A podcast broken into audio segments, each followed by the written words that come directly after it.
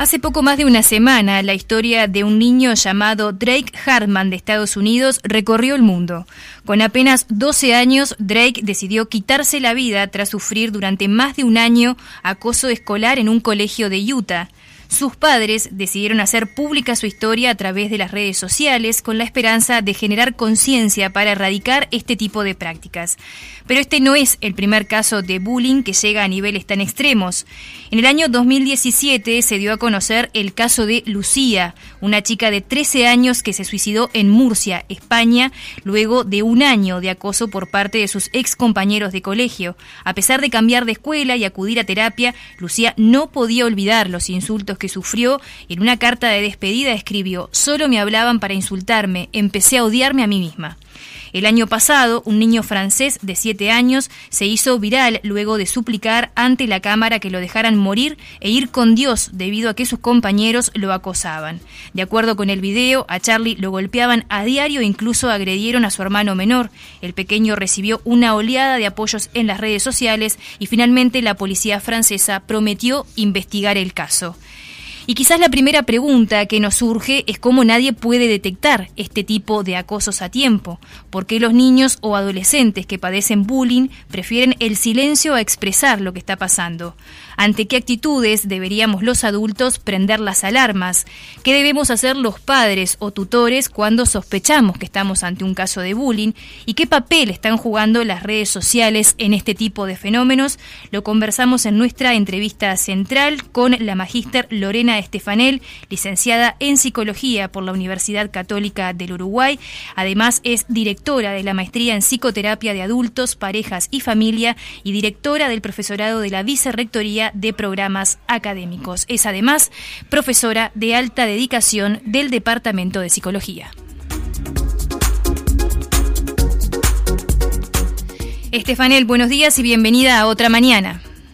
Buenos días, ¿cómo están? Muy bien, muy bien. Muchas gracias por recibirnos. Bueno, eh, Estefanel, la verdad que es un caso, eh, este caso que yo estaba mencionando en la introducción, al igual que los otros casos que mencionaban, no son fenómenos ajenos, porque eh, también eh, Uruguay está inmerso de esta realidad que, bueno, atraviesan también otros países. Pero para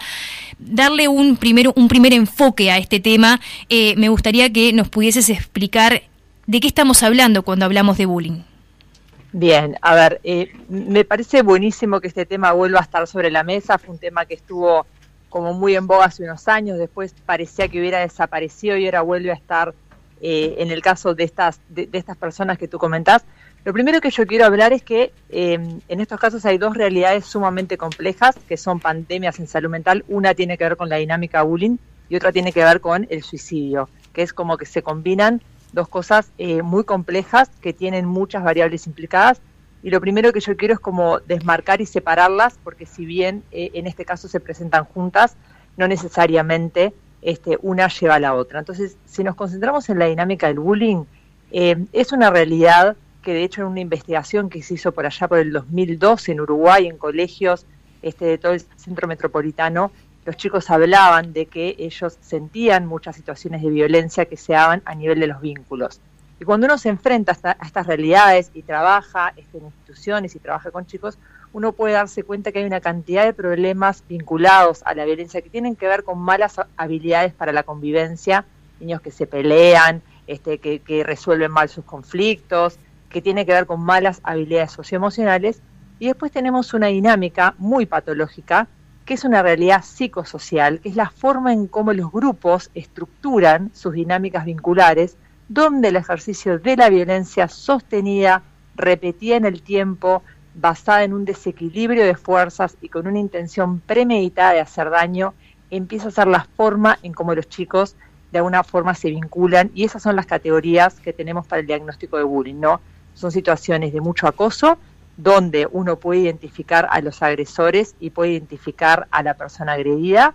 que lo que marca la diferencia con los problemas de convivencia es que mientras que en los primeros y en la convivencia son reactivos a la situación, en el bullying realmente la intención es acosar, hostigar, infringir poder, eh, someter, y también tiene que ver con una cantidad de espectadores que están mirando que en definitiva eh, también el agresor se va fortaleciendo porque empieza a tener como cierto lugar de estatus ya sea porque le temen eh, o porque lo apoyan pasivamente, pero se empieza a generar una dinámica vincular que es muy patológica para todos los niños. Es patológica para el agredido, es patológica para los espectadores, porque son niños que muchas veces van con miedo a la escuela o que empiezan a hacer una cantidad de cosas básicamente para evitar ser los hostigados. Y también es muy patológica para el agresor, porque contrariamente a lo que creemos, muchas veces en las dinámicas de bullying, los agresores o los hostigadores son los que tienen el peor pronóstico. Uno tiende por lo general a concentrarse en el agredido y estas situaciones de suicidio nos alarman porque ponen sobre la mesa el sufrimiento que esto le genera eh, al, que es sometido al hostigamiento, pero pocas veces nos olvidamos de lo que son los pronósticos de los agresores, donde muchas veces son niños eh, sistemáticamente expulsados de los sistemas educativos, que un tercio de ellos evolucionan a consumo de sustancias, que muchos mantienen problemas de conducta en la vida adulta realmente es una eh, dinámica que expresa patología por muchos lugares y que requiere este, miradas muy específicas e intervenciones adecuadas que muchas veces este, bueno, tienen su complejidad. una de ellas es por esto que tú decís, que es la difícil detección y en este momento donde muchas situaciones de acoso se dan eh, en medios digitales, se nos vuelven más em, secretas para nosotros los adultos, que en definitiva somos los que vamos a tener que intervenir para desarticular esa dinámica. Claro, justamente por, por, por eso mismo, porque, porque, porque, ¿por qué pasa esto de que los niños tienden a, a, procesar como en silencio estas situaciones de acoso y a no decirlas? ¿O por qué optan por eso? Sí. Eh, vos pensás que en la dinámica del hostigamiento como hay un desequilibrio de fuerzas, siempre son dinámicas muy atravesadas por el miedo. ¿no? Uno podría decir, cualquier situación de violencia, ¿por qué se mantiene en el silencio? Porque en algún punto el silencio es una forma que tiene la posible víctima de defenderse de futuras agresiones. Y uno podría decir, ¿cuál es eh, la última razón de ese miedo? Es que confía poco en que esto se pueda solucionar, confía poco en la intervención del adulto, confía poco en sus propios recursos, confía poco en su capacidad de defenderse y muchas veces esa poca confianza tiene mucha evidencia, porque realmente, este, yo me acuerdo que hace un tiempo trabajaba con, con, bueno, en realidad era con un espectador pasivo del bullying, y él me decía, lo que pasa, Lorena, que vos no estás después conmigo en el recreo, entonces parte de su silencio tenía que ver con protegerse de no ser él una futura víctima. Entonces, siempre en situaciones de violencia, el silencio tiene mucho que ver con el miedo tiene mucho que ver con una estrategia de afrontamiento que busca la protección y tiene mucho que ver con una falta de confianza en los recursos que se tienen como para que esa persona pueda estar protegida. Por eso es que es una realidad psicosocial. Tiene que ver con las dinámicas psicológicas de las personas, pero también tiene que ver con las dinámicas sociales de los vínculos, donde acá los adultos también tenemos roles muy protagónicos, porque muchas veces los niños confían poco en nosotros como personas que los podemos ayudar. Y cuando uno ve la historia de cómo los adultos intervinieron, eh, muchas veces, por desgracia, le podemos dar la razón al niño, porque las intervenciones que hicimos los adultos de repente no fueron las más adecuadas. Te cuento una. El profesor agarra a la víctima, la pone en el centro de la clase y dice, fulanito me contó que lo está molestando, trabajemos en grupo esto. Y uno dice, este no es la manera de hacer esto porque fulanito quedó expuesto, porque hay un desequilibrio de fuerzas cuando fulanito sale a la calle, porque después en definitiva, la violencia es ejercida porque hay una simetría de fuerzas. Realmente fulanito, que es víctima de hostigamiento, no tiene los medios para defenderse porque los agresores o son más, o son más fuertes, o son más grandes, o tienen métodos que este, el agredido no tiene, y de alguna manera la situación de asimetría eh, deja muy vulnerable al que es víctima de hostigamiento. ¿Ante qué actitudes, eh, ante esta mm, quizás eh, forma tan silenciosa de los niños de, padecer este, este bullying, ante qué actitudes los, los adultos que estamos con ellos o los referentes deberíamos prender nuestras alarmas de que algo está pasando? Mira, eh, por lo general,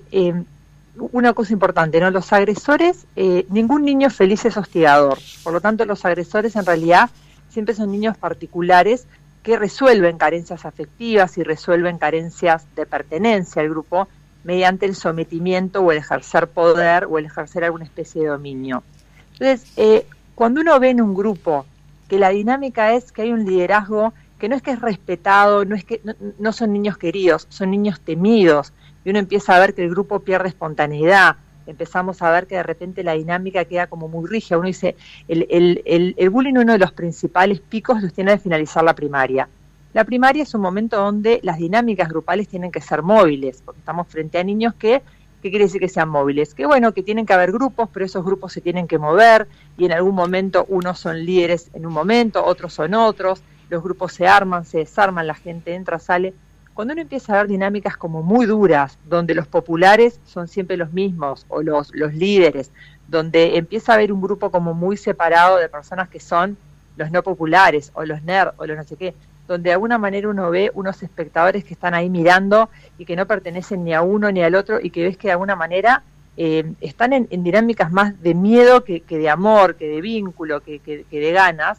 uno puede decir, este, bueno, solamente observando el recreo, si uno tiene un poquito afinada la mirada, podemos empezar a ver como cierta rigidez en ese funcionamiento y podemos empezar a ver vínculos más de sometimiento que de respeto, de tolerancia, de movimiento. Entonces la dinámica bullying o el bullying en realidad emerge de una dinámica particular, por eso siempre es un fenómeno psicosocial, que significa que no son las personas que ponen su patología, sino que la forma de vincularse de los individuos va generando como mucha patología y mucho problema en las propias personas. De repente un niño que tiene una depresión muy fuerte en un colegio porque está siendo hostigado, se cambia de colegio, empieza a tener un grupo de pertenencia y toda su sintomatología desaparece porque era un emergente de esa dinámica vincular que se estaba dando. De todos los educadores tienen que ser unos grandes observadores de las dinámicas grupales, más allá de las personas. Los educadores son eh, grandes protagonistas de los vínculos, son grandes protagonistas de la forma que tienen los niños de vincularse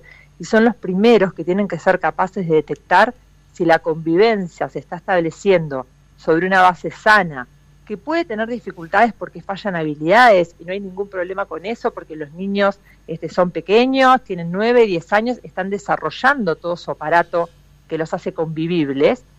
Y también observar si esa dinámica se está estructurando sobre bases que no son saludables, como por ejemplo las asimetrías, como por ejemplo la rigidez en el movimiento grupal, como por ejemplo eh, que ciertas personas eh, sean respetadas por temor o que tengan un liderazgo que de alguna manera le quita espontaneidad a los otros miembros de la clase. Entonces, cuando uno empieza a ver que esas dinámicas se dan,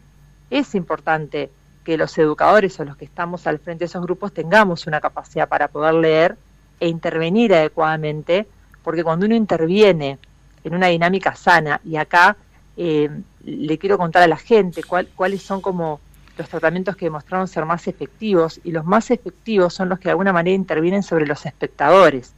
Cuando nosotros logramos tener espectadores que son críticos, que de alguna manera condenan el método de, eh, violencia del hostigador, que le dan un apoyo activo eh, al hostigado, que en algún punto pueden funcionar coordinadamente como un grupo que dice condenamos esta forma de vincularnos, apoyamos e integramos a los niños que están como fuera del vínculo y cuando tú venís con una forma este, violenta de vincularte, el grupo te responde y te dice que no, esas son las mejores formas de intervenir en este problema. Por eso eh, todas estas campañas, eh, colegios que de alguna manera se comprometen con esto, porque los espectadores muchas veces les pasa que les cuesta intervenir porque van en soledad. Entonces, una de las cosas que nosotros tenemos que hacer es agruparlos para que no sea yo Lorena que condeno al hostigador. Soy Lorena, más fulana, más mengana, más 20 niños más que te miramos y te decimos, esto no lo queremos en nuestra convivencia. Por eso es tan importante estas campañas que se olvidan un poquito del hostigador y del hostigado, que son niños que van a tener su particularidad y su complejidad y sus dificultades personales, pero los espectadores, que son grandes recursos sanos que tenemos en los grupos, son los que de alguna manera terminan desarticulando porque dejan de tenerle miedo al hostigador y de alguna manera empiezan a darle un apoyo activo al hostigado, generando una dinámica distinta. Bien, Lorena, ¿qué papel están jugando las redes sociales en este tipo de fenómenos? Eh, a ver, un, papel enorme en el sentido de que transforman, eh, yo siempre digo lo mismo, las redes sociales, contrariamente a lo que la gente cree, no crean los fenómenos, pero es verdad que los transforman en algo distinto. Es como decir, eh, creer que la red social en realidad es lo que genera este problema o que lo aumenta, en realidad es como tener una mirada poco histórica este problema cuando uno dice en realidad dinámicas de hostigamiento existieron siempre. Ahora, ¿qué es lo que sucede? Sucede lo mismo con eh, las guerras mundiales. Uno puede decir, bueno, la tecnología, la bomba nuclear genera guerras. No, las guerras las generan las personas. Ahora es verdad que si en este momento el mundo entra en una tercera guerra mundial, la tecnología de alguna manera transforma, eh, transforma la bomba que le tiras al otro. Porque una cosa es pelear con piedras y lanzas y otra cosa es este, con armas químicas o con armas eh, con bombas nucleares. Entonces, ¿qué es lo que sucede con el bullying? cuando un niño decide hostigar al otro, una cosa es que se burle en el recreo y de alguna manera la víctima puede protegerse, puede irse, puede cambiarse de colegio, puede evitarlo, y otra cosa es que lo haga en una red social, donde una de las cosas que sucede es que el alcance del daño es mucho más masivo, es mucho más rápido, tiene mucho más alcance, la víctima es mucho más indefensa, el agresor es anónimo porque no podés saber quién fue, por lo tanto la sensación de indefensión y el alcance del daño es mucho mayor. Por eso, de la misma manera que tenemos que tratar por paz mundial para que el mundo no entre en guerras, porque hoy es una catástrofe, bueno, de la misma manera tenemos que trabajar en estas dinámicas para que nos lleguen a expresarse en un medio tecnológico que no genera el fenómeno, pero que sí lo transforma en algo mucho más dañino, mucho más estresante, y de lo cual el niño que es este, hostigado muchas veces tiene eh, muchísimo menos control porque hay muchos niños que de repente hace 20 años que eran hostigados, pero tenían sus estrategias protectoras. Por ejemplo, no iban caminando por determinado lugar, uno incluso les decía, no te quedes solo, eh, anda siempre en grupo. Había como diferentes formas que el niño podía tener para protegerse y su agresor estaba muy identificado. Eso en algún punto le da una sensación de mayor control. Ahora, cuando esto se hace en la red, se transforma en algo distinto, que es mucho más estresante, que es mucho más dañino para los niños y que realmente em, en la infancia eh, una de las principales em,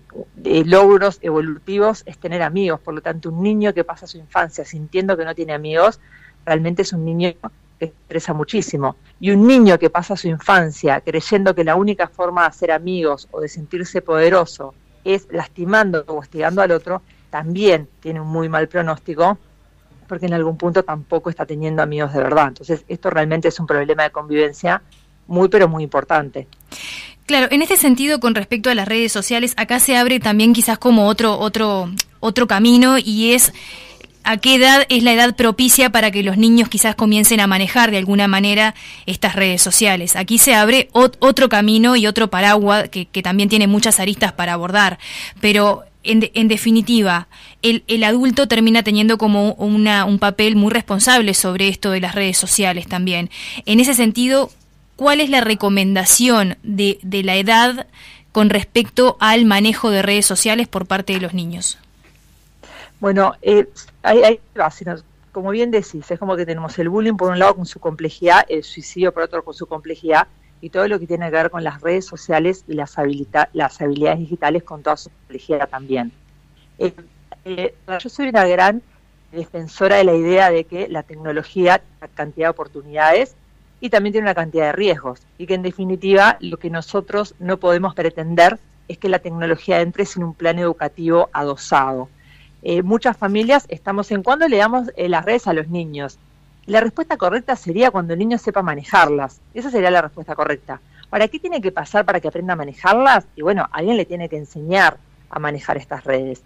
Y la infancia, los 9, 10, 11 años, son una muy buena edad para hacerlo porque tenemos todavía un niño muy cerca, tenemos un niño que todavía está en la edad de oro, que escucha todo lo que le decimos y que es un muy buen momento para enseñar todas las habilidades digitales que vamos a necesitar para cuando niño navegue solo, que por lo general ya a los 12, 13 años los niños son dueños de su celular, el mundo de la tecnología empieza a atravesar toda la vida de ellos y ya tiene que estar preparado para poder manejarse en ese mundo. Por lo tanto, es un niño que tiene que tener unas buenas habilidades de convivencia y tiene que tener también un muy buen manejo de las habilidades digitales que pasan desde mantener su perfil confiable hasta saber pedir ayuda si en algún momento algo de lo que está sucediendo ahí se le puede complicar, poder tener pensamiento crítico, poder saber que no todo lo que está en Internet es verdad, miles de cosas que nosotros le podemos enseñar en esas edades. Entonces, más allá de darle o no darle la tecnología, uno podría decir, es una muy buena edad para enseñarle al niño a manejarse en esas plataformas, hay muchísimas guías sobre cómo hacerlo, con UNICEF redactamos unas el año pasado, justamente en plena pandemia, que tiene como algunas cosas concretas de cuáles son las cosas que tus hijos tienen que aprender, pero una de las cosas que hemos visto es que los adultos dejamos muy solo a los niños creyendo que son habilidades que van a aparecer por maduración o que van a aparecer cuando el niño cumpla 12 años, como si fuera la edad lo que determina la habilidad. Entonces es como que, mira, ¿cuándo le doy un auto a un niño? Cuando maneje, cuando lo sepa usar, cuando tenga 18 años, pero además no alcanza con tener 18 años, también tiene que tener la habilidad. Entonces uno podría empezar a decirle a todas las familias, nuestros hijos van a formar parte de las redes sociales como nosotros, 9, 10 años es una muy buena edad para enseñarles a manejarse con eso, para que empiecen a ver lo que sucede ahí, porque ellos todavía te escuchan mucho. Entonces, eh, el plan educativo, de todo lo que le tengo que enseñar a este niño es fundamental. De cómo le tengo que enseñar a este niño para que se vincule de forma sana es fundamental. Y cómo tengo que enseñarle a este niño que me avise cuando algo de esto no esté sucediendo, porque eh, también hay algo que es como muy importante, ¿no? Cuando, cuando, nosotros llegamos a situaciones extremas como el suicidio, básicamente lo que, lo que esa persona está creyendo es que es mucho mejor o que la muerte es una buena idea para solucionar los problemas que tiene. Y nosotros tenemos que enseñarle al niño que siempre hay esperanza, que siempre podemos encontrarle una vuelta, que eh, son muchas habilidades también que tienen que ver con la capacidad de poder enfrentarse a situaciones y en el caso de que no se puedan pedir ayuda, y acá los adultos que acompañamos tenemos que ser como los grandes educadores de esas habilidades socioemocionales, ¿no? Eh, y en eso y en ese punto tenemos como un desafío enorme que muchas veces nos interpela más a los adultos que acompañamos Em, que a los propios niños, que uno podría decir, bueno, no tienen la habilidad porque son niños, porque sus cerebros son primitivos, porque todo este aparato preparado para la convivencia tiene que madurar, pero también se tiene que llenar de aprendizajes, porque si, si no hay aprendizaje, este, la habilidad no se va a dar. Claro. Lorena, te quería consultar porque si bien hay dos fenómenos, como estábamos hablando, que están como solapados, el tema del bullying y en algunos casos extremos este tema del suicidio, pero en los casos en los que no se llega a este extremo del suicidio por parte de los niños que padecen bullying y son y, bueno de alguna manera logran contener la situación, ¿qué pasa después con estos niños? Y la pregunta quizás parezca un poco como como burda, pero un niño puede recuperarse como si fuera, sé que capaz que no es el término apropiado porque no es como una enfermedad una gripe que uno se pueda curar. Pero me, me, me, pregunto, ¿un niño puede recuperarse completamente después de haber sido quizás víctima de, bullying?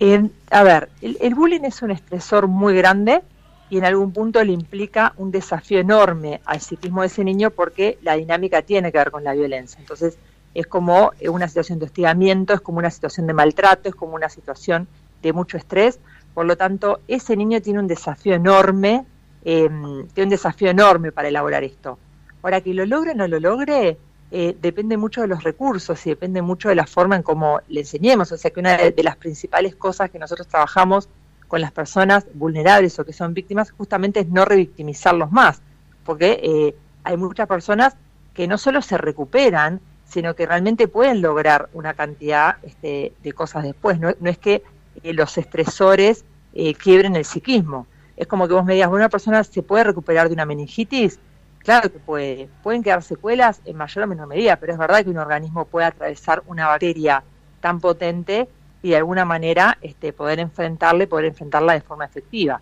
El tema es que es em, un estresor grande, entonces uno podría decir, claro que tenemos que trabajar en que eh, los niños no pasen por esto, porque mientras que uno podría decir, bueno, que el niño se gripe o tenga la quinta, la sexta, lo inmunizando, no sé si es necesario que un niño tenga meningitis o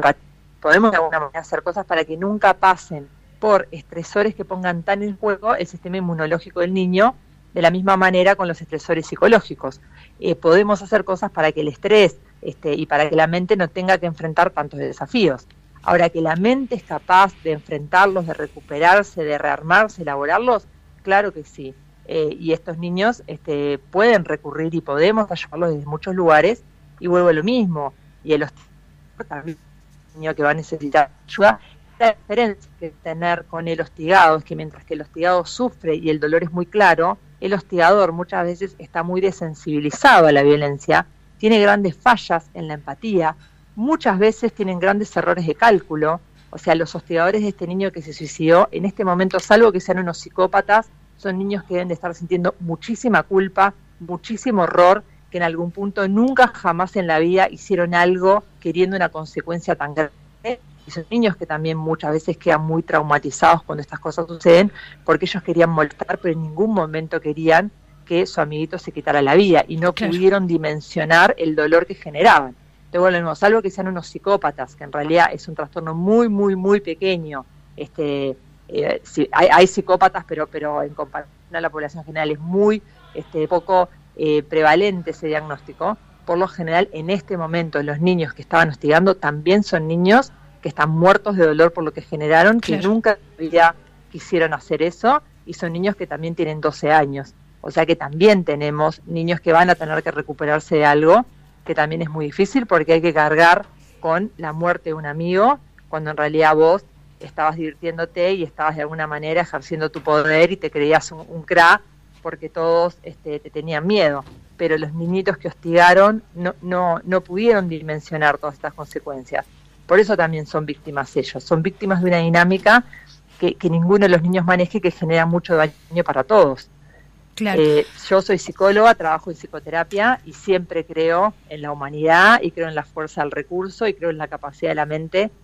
de poder elaborar. Entonces, si me preguntas a mí, siempre te voy a decir que sí. Este, después veremos cómo lo hacemos, pero, pero las personas tienen muchísimos recursos para enfrentarse a situaciones de este tipo. Lorena, ya casi sobre el final del reportaje te quería consultar si Uruguay está trabajando en políticas de prevención con respecto al bullying. Te lo consulto porque en el año 2018 eh, Montevideo Portal publicó una última encuesta que se había realizado en donde Uruguay ahí aparecía en el puesto 14 de listas con, eh, de países con el mayor bullying del mundo, inclusive hasta detrás de Brasil, Argentina y Chile. Entonces, dada esta encuesta del año 2018, mm, mm, te consulto, ¿se está trabajando en políticas de prevención? Con respecto a este tema? Bueno, sí, eh, hubo un proyecto de ley que estuvo eh, liderando un equipo, eh, que ahora en realidad no recuerdo el nombre, pero existe un proyecto de ley, hay gente que en realidad está trabajando proactivamente porque hay una ley que en algún punto regule, que exija a las instituciones educativas activar determinados protocolos. Si me preguntás, no tengo claro en qué está ese tema, pero sé que hay un grupo, que después si querés averiguar el nombre de quién es la persona que lo está liderando, pero que está trabajando proactivamente por regular y sobre todo por esto, por exigir a las instituciones respuestas frente a estas denuncias, frente a estas situaciones y respuestas protocolizadas, ¿no? Que en algún punto uno puede decir, bueno, esto es lo que mejor funciona y si bien este, no podemos exigir que esto pase o no pase, sí podemos exigir que una vez que pasa y que una vez que la denuncia está hecha se active un protocolo que en definitiva permita eh, brindar la mejor asistencia o la asistencia que tiene mayor evidencia este, para la solución de este problema. O sea que este proyecto está, no tengo claro si se aprobó o no se aprobó, pero sé que hay gente que está muy eh, a pie de cañón trabajando porque es una realidad. Eh, no sé en qué está eso, pero sé, sé que hay gente que está trabajando en eso. Muy bien. Lorena Estefanel, licenciada en Psicología por la Universidad Católica y directora de la Maestría en Psicoterapia de Adultos, Parejas y Familia, muchísimas gracias por haber compartido estos minutos aquí en otra mañana con nosotros. Por favor, muchas gracias a ustedes por volver a poner este tema sobre la mesa. Siempre le hace bien a todos nuestros niños. Así que muchísimas gracias. Gracias.